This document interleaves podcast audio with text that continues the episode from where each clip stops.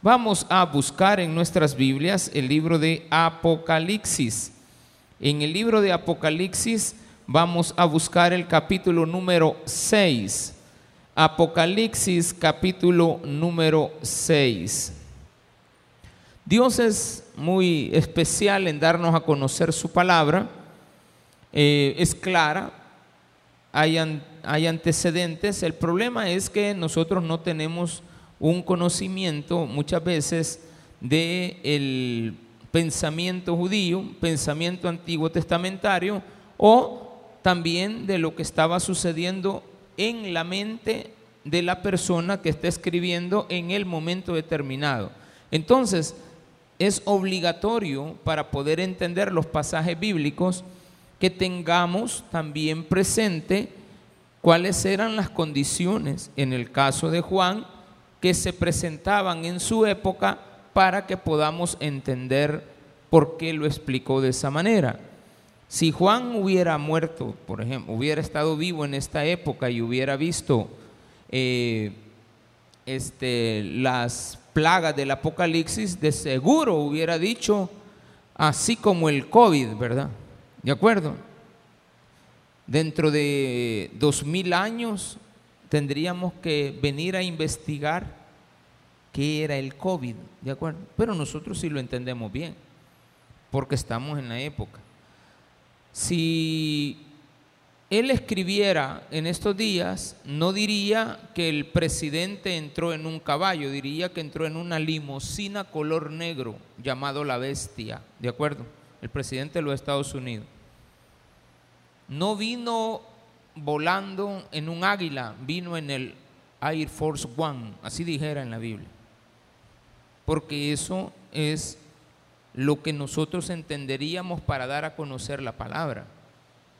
Entonces hay que trasladar la mente hacia esa época, ubicarnos y tratar la manera de contemporanizar la enseñanza de aquellos días a la nuestra. Pero la única forma es entender lo que pasaba en esa época. Juan vio cosas del futuro, pero las explicó con cosas del presente.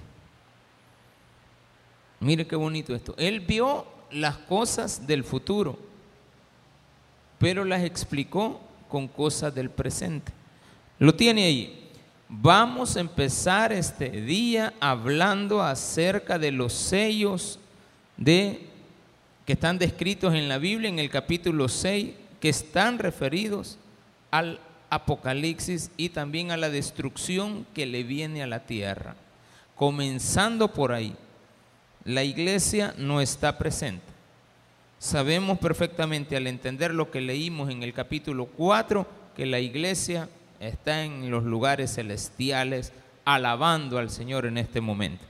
Cuando eso se dé. Vamos a leer del 1 al 8. Todas las cuatro, tres semanas que vienen, dos semanas, perdón, vamos a estar leyendo los mismos versículos. Lo único que vamos a hacer es ir avanzando en los caballos, ¿de acuerdo? ¿Qué le parece? Solo los caballos van a ir cambiando, pero de ahí lo mismo.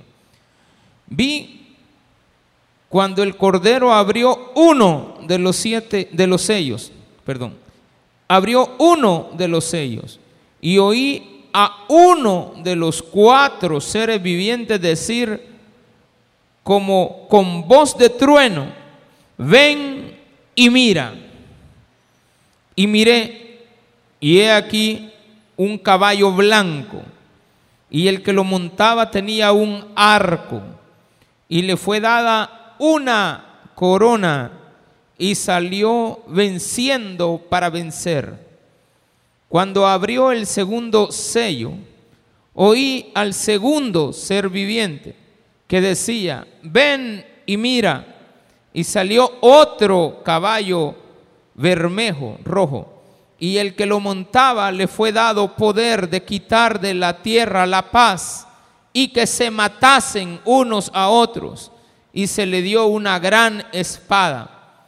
Cuando abrió el tercer sello, oí al tercer ser viviente que decía, ven y mira, y he aquí Y miré, y he aquí un caballo negro, y el que lo montaba tenía una balanza en, en la mano, y oí una voz de en medio de los cuatro seres vivientes que decía, dos libras de trigo por un denario, y seis libras de cebada por un denario, pero no dañes el aceite ni el vino.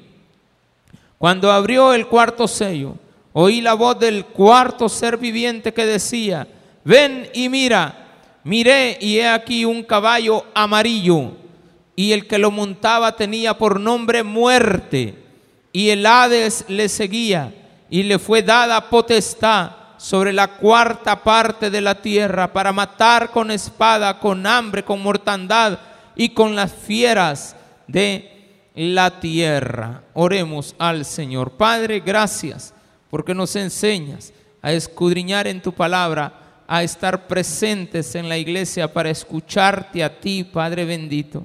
Lo que tienes que decirnos, las advertencias de las cosas que están por venir, pero que muchas veces hemos visto también que suceden y no tomamos en cuenta que tu palabra nos está advirtiendo que el fin viene en el nombre de Jesús. Amén y amén. Gloria sea dada al Señor. Bien, como cristianos tenemos que estar agradecidos con Dios que nos ha salvado y una de las cosas de las que nos ha salvado es de pasar esto que a la tierra le viene.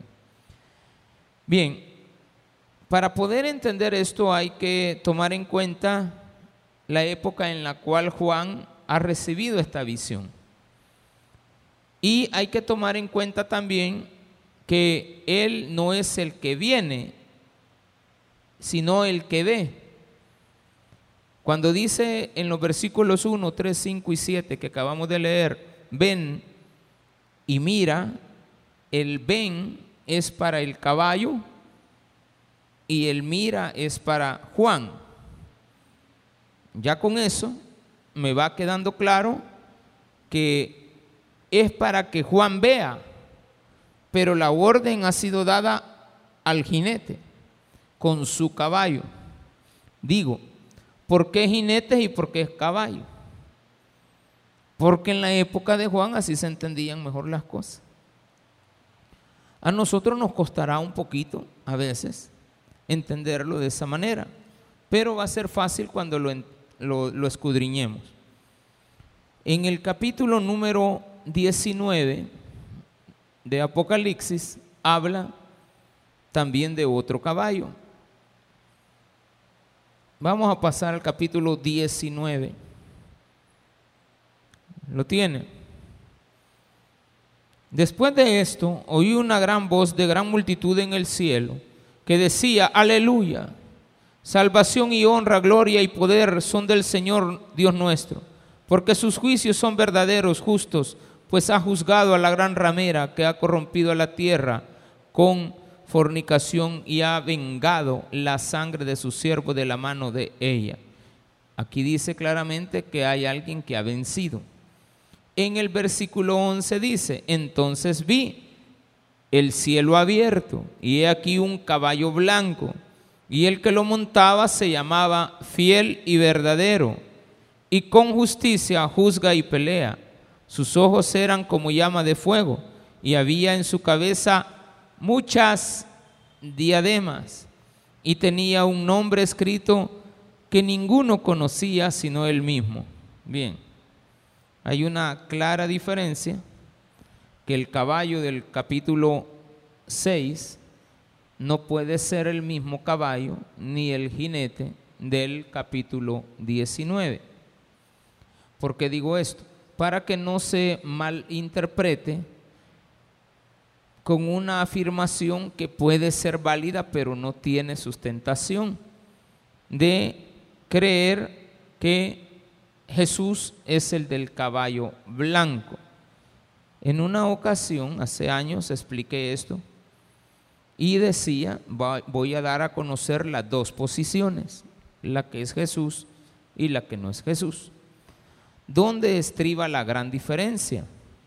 En que a este caballo se le pone una corona y en el otro tiene muchas coronas.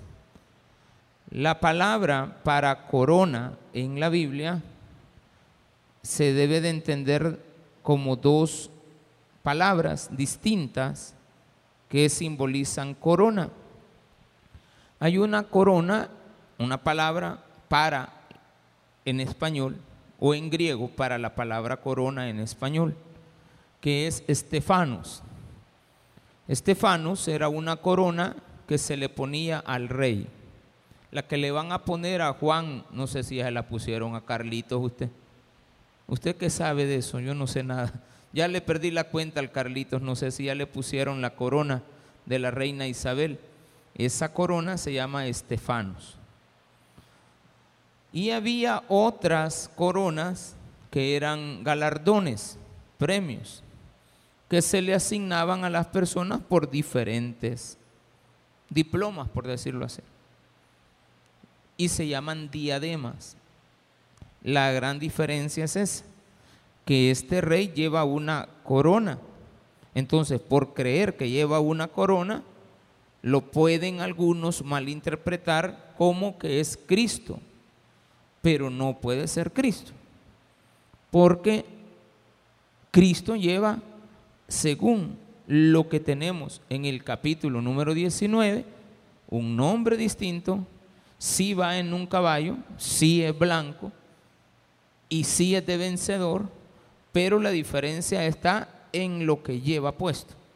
Entonces, ¿cuál es la idea de Juan al darnos a conocer esto? Y es en primer lugar que habla de cuatro primeros sellos. Y en estos primeros cuatro sellos, él ve salir cuatro diferentes caballos con cuatro jinetes. A cada uno de ellos se les ha dado una potestad. Esta potestad está relacionada a los juicios. Cuando nosotros leemos también el libro de, este es Apocalipsis 6, 1 al 8 Está también Jeremías 6 del 1 al 8. En el mismo número de capítulo y los mismos versículos, pero en el libro de Ezequiel se lee lo mismo, los mismos cuatro jinetes, las mismas ilustraciones. Por lo tanto, es de entender que en la medida que Juan tenía conocimiento de lo que había escrito Ezequiel, él también ahora lo está relatando como el cumplimiento de aquella profecía. Porque en la época de Juan también existían guerras, también había hambre, también habían pestes y también habían fieras que salían a devorar.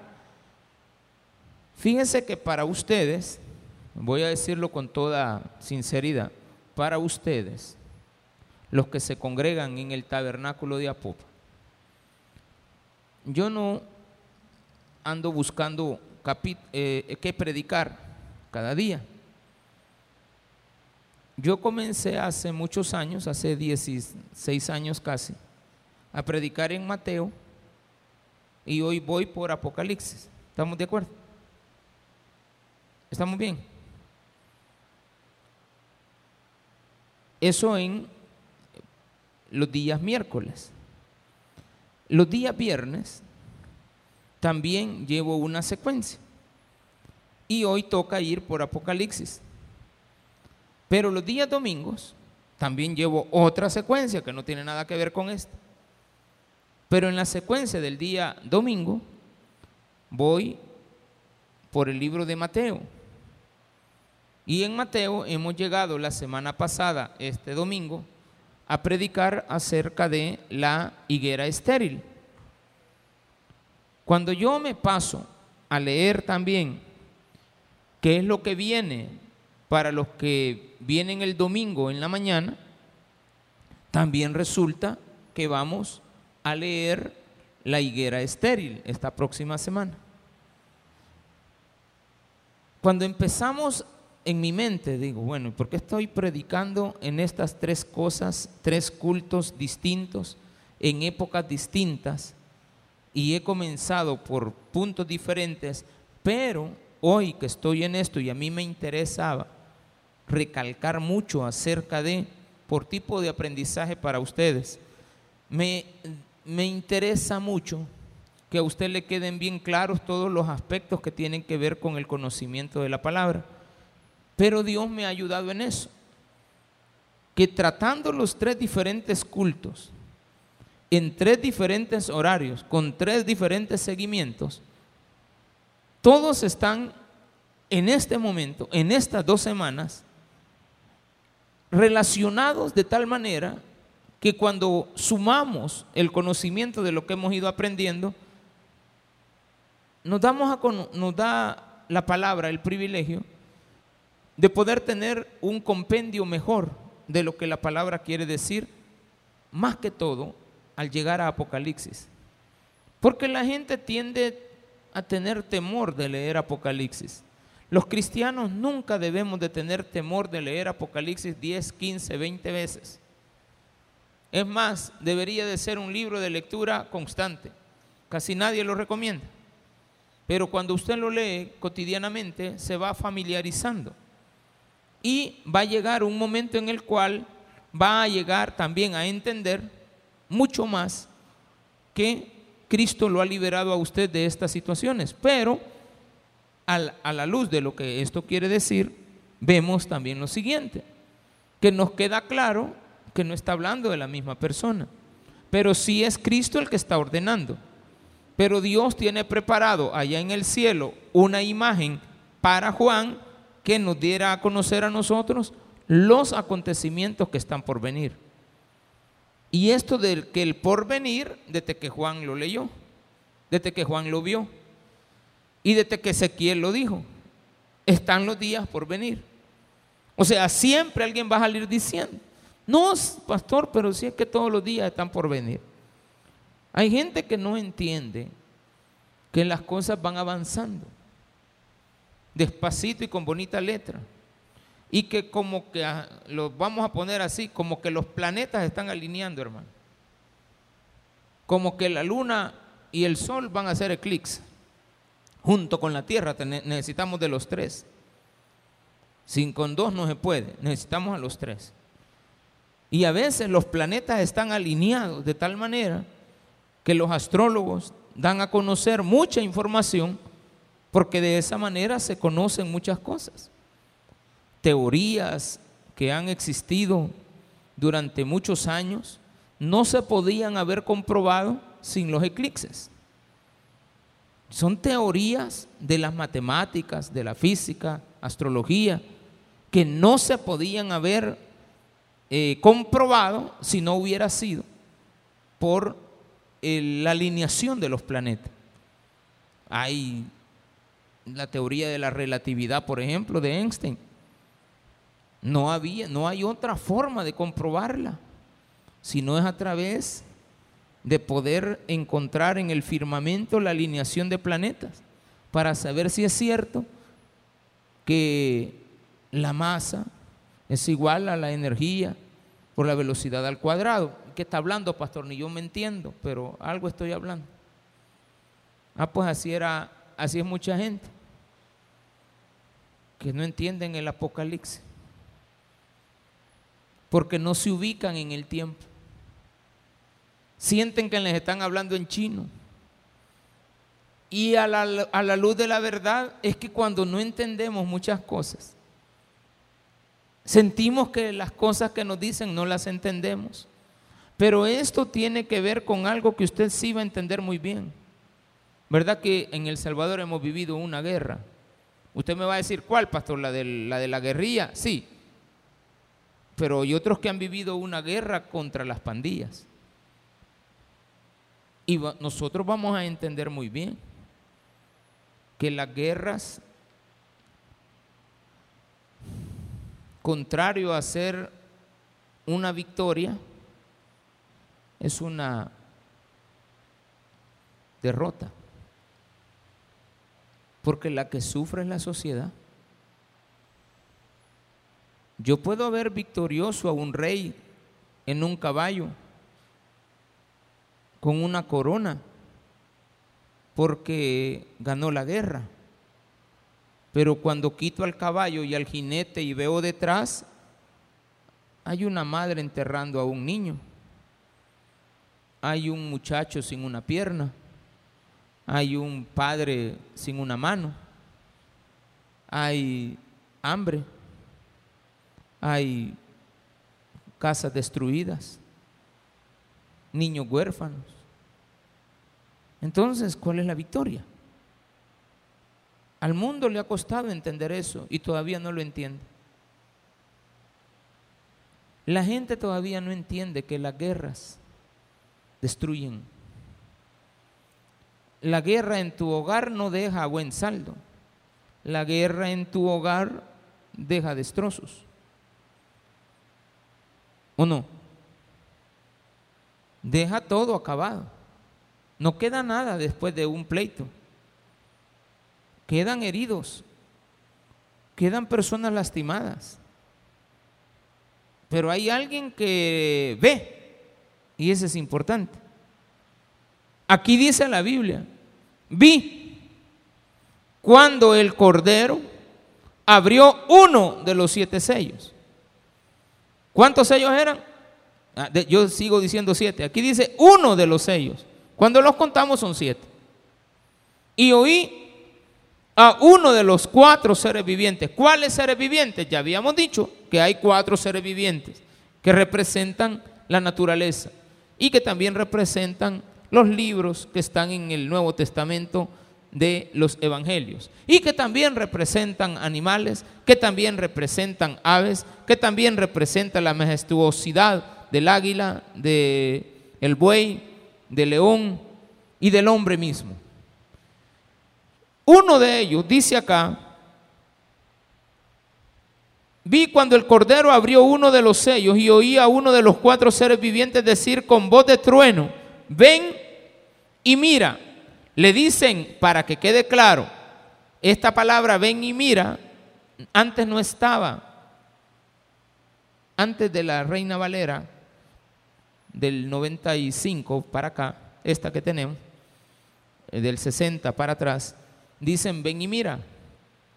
En la más reciente se aclaró que solamente tiene que decir ve, ya no ven, porque da a entender que Juan estaba llegando y viendo. Hay que entender que esta fue una voz que dice ven y le dice al caballo para que quede claro y usted vaya teniendo una mejor imagen de lo que estaba viendo Juan. Si no entendemos lo que Juan estaba viendo y cómo lo estaba entendiendo, nos va a costar entender todo lo demás. Ven y Juan vio. ¿Qué vio? Lo primero dice acá, a un cordero que desató los sellos, pero el primer sello dice que le dijo una voz de uno de los seres vivientes con una voz de trueno, ven y mira y miré y he aquí un caballo blanco y el que lo montaba tenía un arco. Esto es importante. El arco siempre va a ser señal de la victoria. En otros versículos bíblicos, en Oseas 1, habla de que Dios quebrantará el arco. Quiere decir que cuando un rey vencía a otro, agarraba a todos los cautivos, no les quitaban el arma, sino que se las quebraban. ¿Sirve para algo un arco quebrado? No, es símbolo de derrota. Es como que agarráramos a todos los este, soldados de la Segunda Guerra Mundial alemanes y les dejaran los fusiles, pero se los quebraran tiene nada. Y vinieran con los fusiles quebrados, detrás del rey que trae su fusil. Entonces acá dice que el caballo que sale y Juan ve, trae un arco. Y ese arco implica que viene como alguien que va a ganar y sale como alguien vencedor. Entonces, cuando comparamos el capítulo 19 que acabamos de leer de la figura de Cristo, allá sí, Juan realmente lo que tiene en la mente es a los reyes de la tierra que llegaban victoriosos. Jamás Jesús entró así. Jamás podemos decir que Juan vio a Jesús así. Él vio y en su mente nos da la explicación de alguien que viene como victorioso. Pero sabemos que las victorias nunca, jamás en la vida de una guerra, de alguien que viene de, una batalla, ha traído detrás, delante de él una victoria, sino que detrás de él ha dejado una destrucción. Entonces, hermano, ¿qué es lo que le viene a la tierra? ¿Me interesa ver al caballo o lo que deja el caballo? ¿Qué es lo que me interesa como pueblo?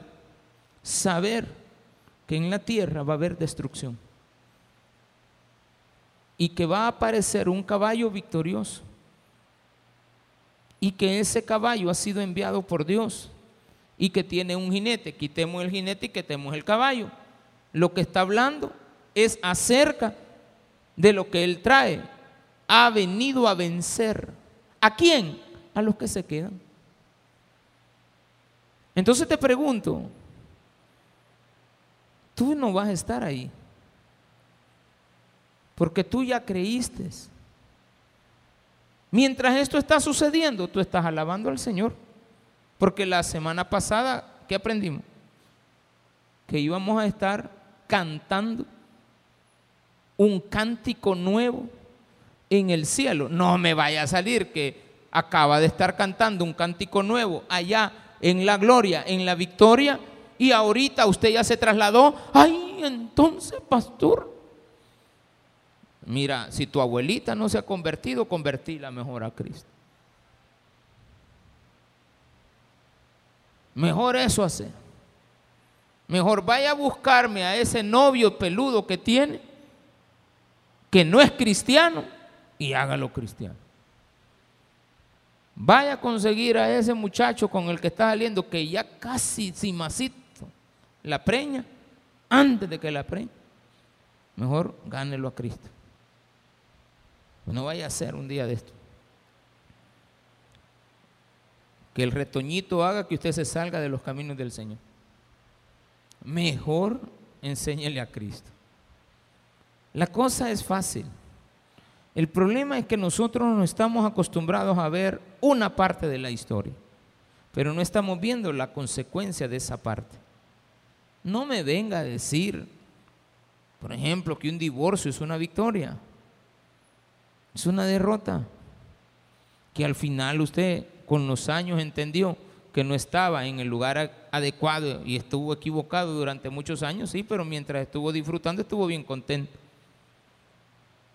Pero ya cuando nos damos cuenta de las cosas que hemos vivido, nos damos cuenta de esto. Dice, y miré, y he aquí un caballo blanco, y el que lo montaba tenía un arco, y le fue dada una corona. La corona se le daba al rey que había vencido, que venía en un caballo y traía un arco, y el arco que traía era el arco de la victoria. Y la gente que venían detrás eran los que estaban derrotados sin el arco. ¿quiénes serán estos? Sino todos aquellos que se les ha estado diciendo que acepten a Cristo, que el fin viene, que el tiempo se acerca, pero no, a veces ni queremos predicar de Apocalipsis y a veces hasta se critica a los pastores que predican de Apocalipsis. Cuando Apocalipsis es un libro tan hermoso y maravilloso, porque me está advirtiendo de lo que Dios me ha salvado. Es que usted lo que tiene que ir a hacer después de leer Apocalipsis es ir a ver si gana a Cristo a otro. Si eso es lo que nos corresponde, estar seguro de que usted es cristiano. Y ese queco que vive aquí en la iglesia también, mire Aquí hay un queco, Michel. Y acaba de entrar una perrita que todos los días que ve que yo me vengo de allá para acá a la hora del culto, entra. Un día este masito sube. Ahí déjenla si algún día quiere subir, cuál es el problema. No vamos a ponernos espíritu flautico. Un animal no sabe. El animalito aquí vive. Este todos los días pasa oyendo culto. Hasta en medio he venido a poner, imagínate. mejor es se entiende. ¿Y nosotros? Se nos está advirtiendo. Mire, usted ya es salvo. ¿O no? ¿O no es salvo usted? Ay, no sé, pastor. Eh, cuando decimos así es por el estilo de vida que tenemos. Dudamos de nuestra salvación por las cosas que estamos haciendo. Pero como sabemos que fallamos, debemos de entender que la salvación está determinada por la fe, pero que ésta tiene que ir acompañada de obras. La fe sin esas obras no es, no es cierta, es falsa, pero esas obras no están determinadas a que usted las cumpla para hacerse una persona perfecta. Están determinadas para que usted siga creyendo en lo que Cristo hizo por usted y la cruz, lo que hizo en la cruz y lo que la cruz y lo que Cristo hizo en la cruz. Y así me va quedando claro todo. Sí, no hay ningún problema, no lo podemos malinterpretar. Y miré, y he aquí un caballo blanco y el que lo montaba, es decir, un jinete, tenía un arco y le fue dada una corona y salió venciendo para vencer. Allá está en el cielo, le dan una orden, viene para la tierra, él es el único vencedor. Alguien diría, bueno, entonces el vencedor es Cristo. No, es un jinete que Dios le ha dado o es la representación simbólica de que el hombre va a estar derrotado sin Cristo. No es, aquí la gente se plantea de que el caballo ha salido a vencer. ¿Quién va a ver aquí en la tierra vencedor?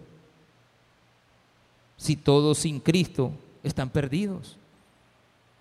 No me diga que una persona con Cristo es vencedora, una persona sin Cristo es perdedor. Se le van a quebrar, le van a quebrar el arco. Dice en el Salmo 68 que le va a dar fuego, dice también. O 78 me parece. Allá en Jeremías también, en el 51, 56.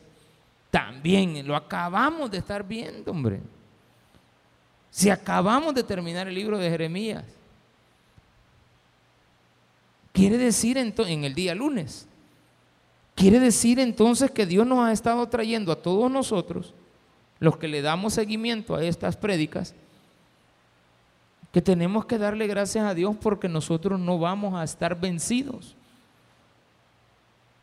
Desde que comenzamos a predicar en Apocalipsis 1 hasta el capítulo 5, solo nos ve como vencedores, que nos advierte a las iglesias lo que tienen que hacer, porque aquella iglesia que venciere se le dará la corona de justicia. Y vamos a traer después nuestras coronas de vencedores y se las vamos a arrojar a los pies de Cristo.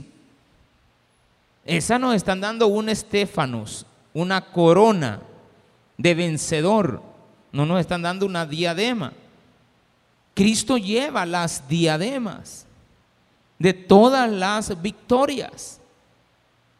Y en ese sentido voy a entender cuando me, me da el nombre fiel y verdadero, que es Él.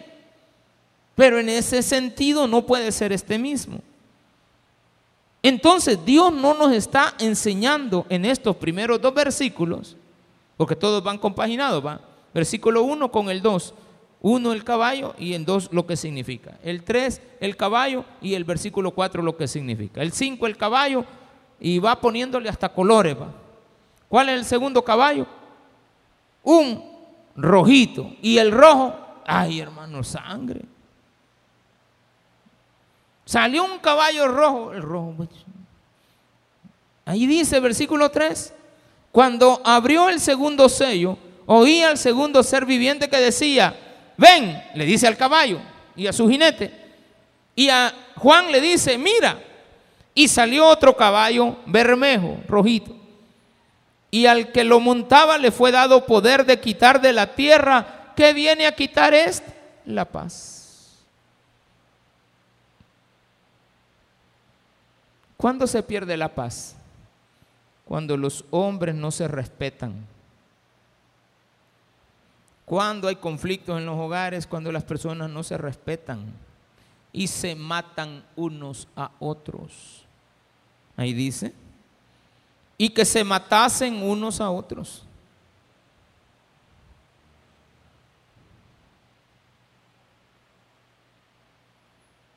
4 de octubre, cero homicidio. 3 de octubre, voy a poner, cero homicidios. Y me dice una hermana ayer, ay pastor, pero siempre hay muertos.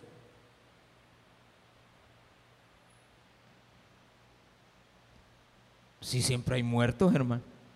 ¿Verdad que sí?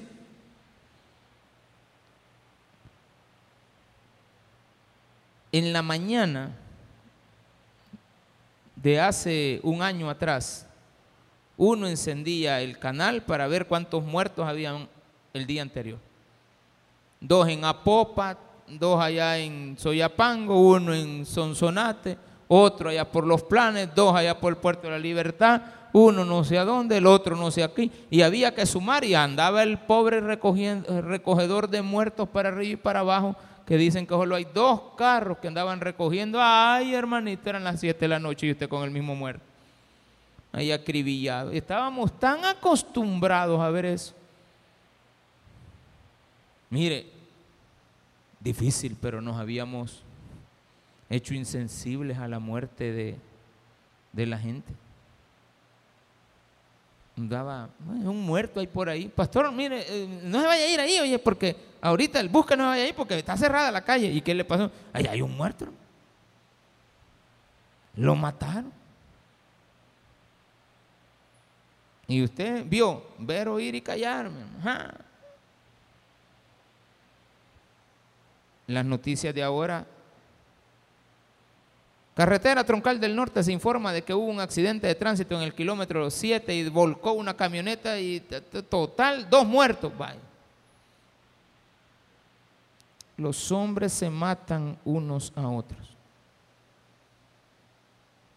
Y Dios va a venir a quitar con un caballo y un jinete. No es importante el caballo ni el jinete. Lo importante es el mensaje del caballo y el jinete. ¿Qué trae el caballo y el color del caballo si me interesa? Usted le anda buscando los pelos al caballo. Porque hay gente que anda preguntando, y ese chiste lo venimos haciendo desde hace tiempo. Pastor, ¿y cuáles, cuántos caballos, cuántos pelos tenía el caballo del Apocalipsis? ¿Qué, ¿Qué le importa el caballo? Si el caballo realmente lo que está simbolizando ahí es que ya no va a haber paz. ¿Usted cree que si Cristo está todavía presente en la guerra, no mantiene Él la paz? La paz que tenemos es dada por Dios. El amor que existe en el mundo es dado por Dios. El poquito amor que usted tiene, quiera, si hermano, hombre. Ámese. Ámese. Quiérase. No se dañe a usted mismo. Un día de esto a mí me dijeron superarlo. Me dijeron, ay, madre. Tiene razón, de yo, ahorita hay bruto. Dije. Una de mis hijas me dijo así, superarlo. superar. No me acuerdo qué era, estábamos peleando. Ay, ya supera eso. Después dije yo, tiene razón. Hay gente que tiene un problema y va chillando dos noches. Sí, los grandes ojos. No, digo yo, que qué brutos son. Pero un problemita. No, hombre, no, no la hace usted. O sea, no comen, no duermen. Hombre, váyase a dormir, hombre. No le voy a decir que se tome dos días de pamba, no, hombre. Es para que no duerma. No, hombre. Tranquilo. Si usted busque qué es lo que le da sueño para dormirse. Hay gente que se levanta, yo también a veces de vez en cuando no puedo dormir por algo. Pero después digo, qué bruto, perdí una noche. Qué bruto, de plano. Pudiendo haber descansado, no descansé. Y salió otro caballo, vermejito, rojito, y al que lo montaba le fue dada orden, poder, dice aquí, le fue dado el poder de quitar de la tierra la paz y que se matasen unos a otros. Y le dio una gran espada. Vaya tontera. ¿Para qué es la espada? Para matar. Y en el anterior que había, en el blanco, un jinete que se los viene quebrando a todos. ¿Qué significa eso, hermano? Que el hombre sin Cristo está determinado a ser esclavo del que los va a vencer, que Dios ha mandado para vencerlos. Pero Dios no va a mandar un caballo, ni un jinete, ni nada para que nos venga a vencer a nosotros, porque nosotros somos sus hijos. Entonces eso no es conmigo, hombre. Eso no es para mí. ¿Y para quién es? Para tu abuela. La suya, pastor. No, hasta ahí no lleguemos. Es para, para ti que se lo lleves a otro. Y con eso vamos a resolver el problema de la otra persona, porque el suyo está resuelto. Ojalá que esté resuelto. Y si no está resuelto, sepa y entienda que usted está jugando con Dios. Él le va a mandar un jinete en un caballo blanco. No, hombre, no le va a mandar ningún jinete con ningún caballo blanco. Alguien que lo destruya. Que te quiebre todas tus armas. Que te las quebrante. Y que te traiga atado y jalado detrás del caballo. Entonces aquí después nos dice, también viene algo que tiene mucha similitud. No hay paz. Que aprendíamos en, en el libro de Ezequiel 14 esta misma semana, en el día lunes. Que Dios va a mandar cuatro juicios. Uno tiene que ver con el hambre, el caballo bermejo de ahí va, el caballo amarillo que está ahí. Aquí es el tercero, allá fue el primero.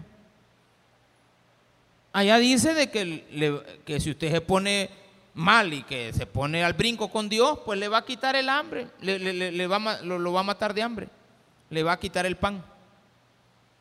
Y también después dice que le va a mandar espada.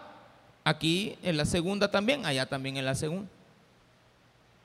Que le va a mandar fieras, aquí es el, cuarto caballo, allá es el tercero que se la va a mandar en el orden que él quiera y a como a usted le guste y, y cómo le vaya afectando más rápido, ese es el problema de cada uno de nosotros. Pero que le vienen las cuatro, le vienen las cuatro al que no quiera nada con Cristo. ¿Sí? ¿Para qué es el Apocalipsis? ¿Para ponernos miedo a nosotros? No. Al contrario. gracias, Señor. Así, pero las cabales. Yes, decía el pastor general. Me llegaba cuando decía así. Porque encuentro esto. Que esto es hermoso, hermano. Esta es una victoria para nosotros. Nosotros no somos parte de los perdedores. Nosotros somos parte de los vencedores, pero no somos nosotros los que van a venir, vamos a venir en el nosotros no somos el caballo, bueno, tal vez va. El caballo puede decir alguien, pero que de eso de jinete tampoco se la creo. No, no, ninguno de ustedes es tampoco. Nosotros vamos a estar en el cielo cantando alabanza. ¿Cómo, le, cómo vamos a venir aquí a la tierra a, tener pleito? No, hombre, si nosotros vamos a estar en paz allá con el Señor. La otra semana vamos a analizar los versículos del 6 en adelante. Del versículo 5, perdón, el tercer sello, hasta el versículo 8, para que analicemos qué tiene que ver esto del hambre ¿Y qué tiene que ver esto de las pestes? ¿Cómo es que se está y se va a fraguar el problema del hambre? Hoy que nos baste con el hecho de haber aprendido que las guerras no traen nada bueno. Es que fue necesaria la guerra. Para ponerlos a ellos en la asamblea tal vez. Pero la guerra para el que perdió sus tierras y ya tiene 30 años que no la recupera y, y, que lo perdió todo y no le dan nada de lo que tenía antes, ese todavía la guerra lo dejó quebrado.